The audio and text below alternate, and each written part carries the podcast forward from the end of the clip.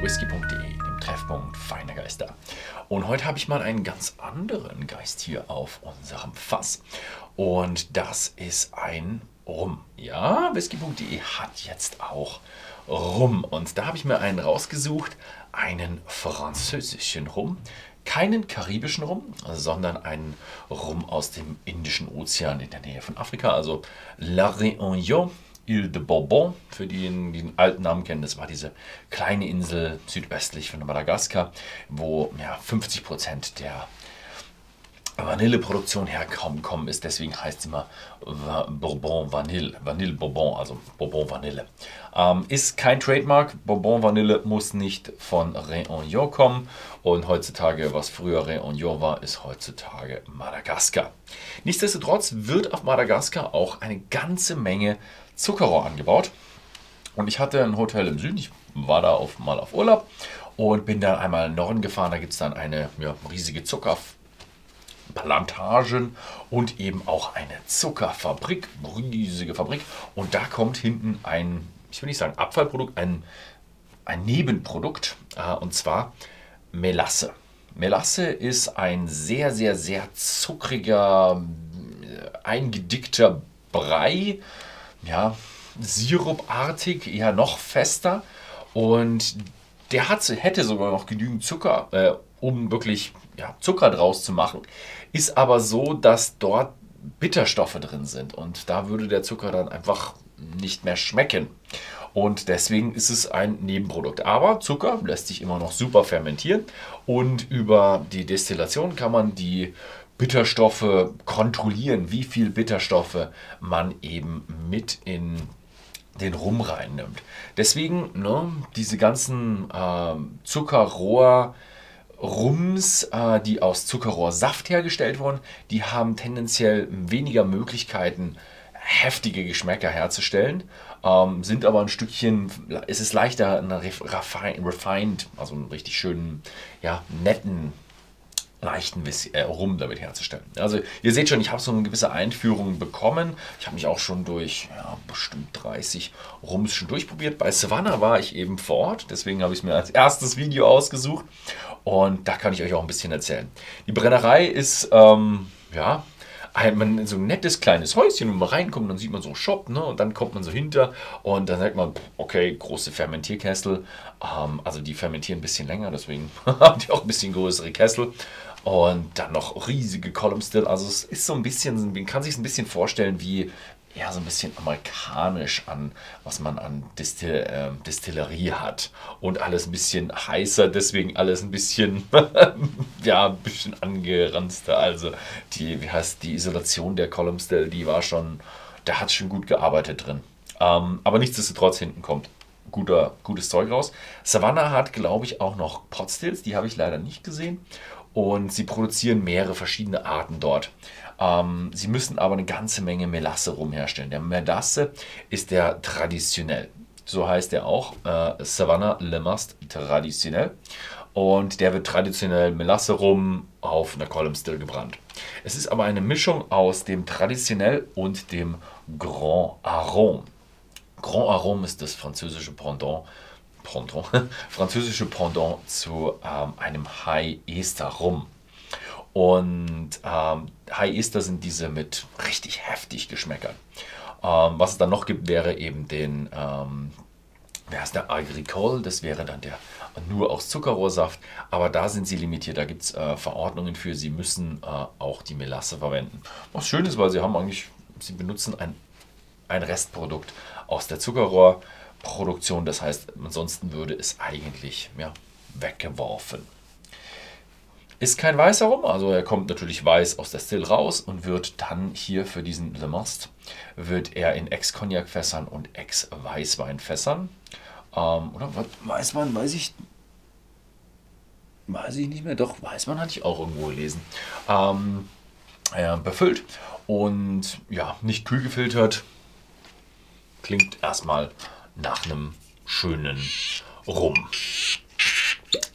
Aber wie gesagt, es ist jetzt nicht der typische Einsteiger leichte Rum, weil er eben noch ein wenig Grand Arôme drin hat. Also die Grand Arôme Und die High Ester, muss ich sagen, da gibt es ein paar.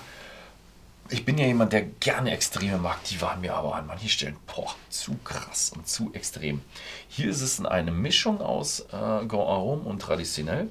Noch dazu sagen, ähm, soweit ich es weiß, er ist nicht gezuckert beziehungsweise er hat auf jeden Fall wenig Zucker drin. Ich glaube, er ist gar nicht gezuckert. Er ist, er ist definitiv ein Rum. Es gibt ja jetzt mittlerweile die gezuckerten Rum, müssen heißen äh, Spirituose auf Rumbasis. Es ist aber ein wirklich ein Rum.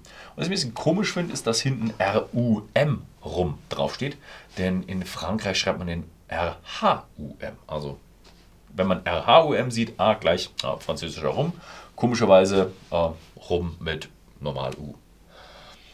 Oh, das merkt man gleich. Also wahnsinnig fruchtig. Selbst für einen, für einen Rum ist er gut fruchtig. Vor allem ist er eher runder, also so ein bisschen so Banane, ein bisschen, ja, ich weiß nicht, Karamell, also richtig schön süß und cremig. Ähm, mit, ja, tro schon tropische Früchte schon mit dabei, aber eben nicht so Kokos frisch und so, so Ananas und so, sondern eher wirklich Banane, Pfirsich. Mhm. Na, und auch leicht schokoladig und man merkt schon so ein bisschen, oh ja, Fass hat auch was hinterlassen. Mhm.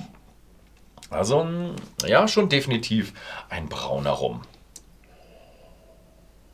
Mhm.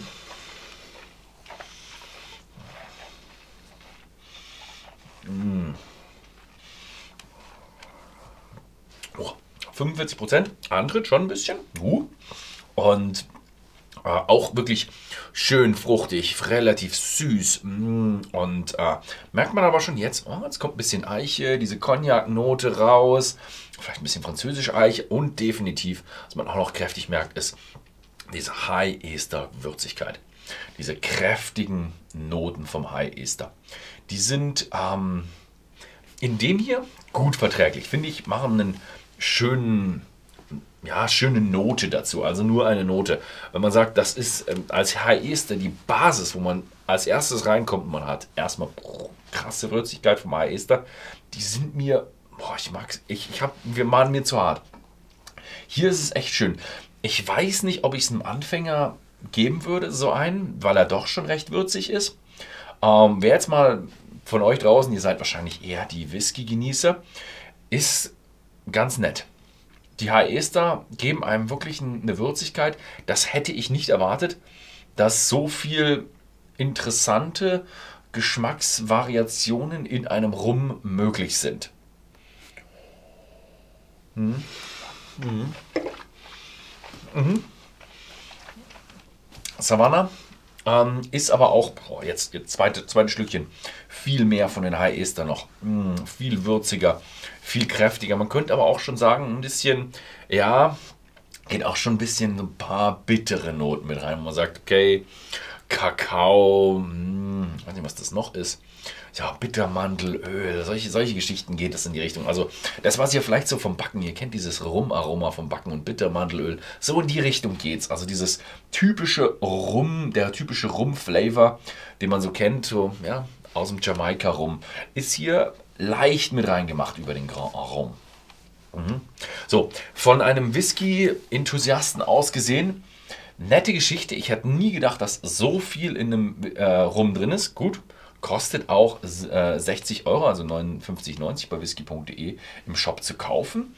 Ähm, führt einen No-Age-Statement rum. Ja, ist eben schon eine etwas höhere Preisspanne, weil sie auch bei Savannah wissen, okay, Savannah ist äh, mittlerweile eine Marke ähm, als einzelne Distillerie, die die Industrie, ich mache nochmal ein Video über Rumsorten oder Rumhistorie und sowas, kommt noch eine ganze Menge.